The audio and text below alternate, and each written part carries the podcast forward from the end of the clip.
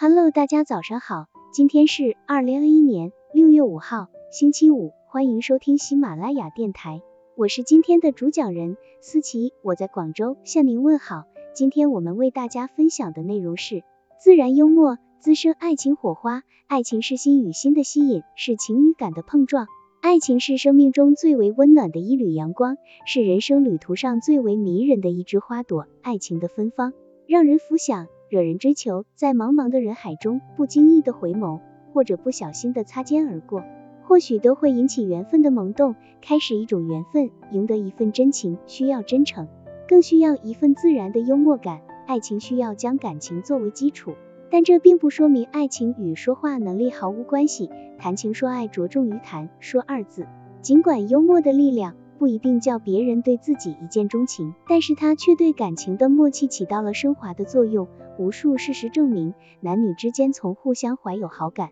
到长出感情的幼芽，到它健康的生长，再到它开出花朵、结出果实的过程中，浇灌幽默语言之水是其中一个重要的因素。小伙子，我很害怕你。姑娘一听，非常纳闷的问，我有那么可怕吗？小伙子，因为我一见到你就魂不守舍。你不在我身边的时候，就把我的灵魂都带走了，让我每分每秒都在想念你。姑娘听到小伙子这样说，一下子红了脸，并对小伙子产生了说不出的好感。小伙子用这种幽默的方式，巧妙表达了对姑娘的热烈爱意。良好的幽默素养有利于感情的表达和交流，有利于帮助人们更好的掌握爱情几个阶段的火候。如果我们能充分发挥幽默力量的作用，我们的爱情世界将会妙趣横生，不论是在情感进展顺利时的甜言蜜语，还是在磕磕碰碰时开出的玩笑，幽默总能逗起情感世界里的乐趣。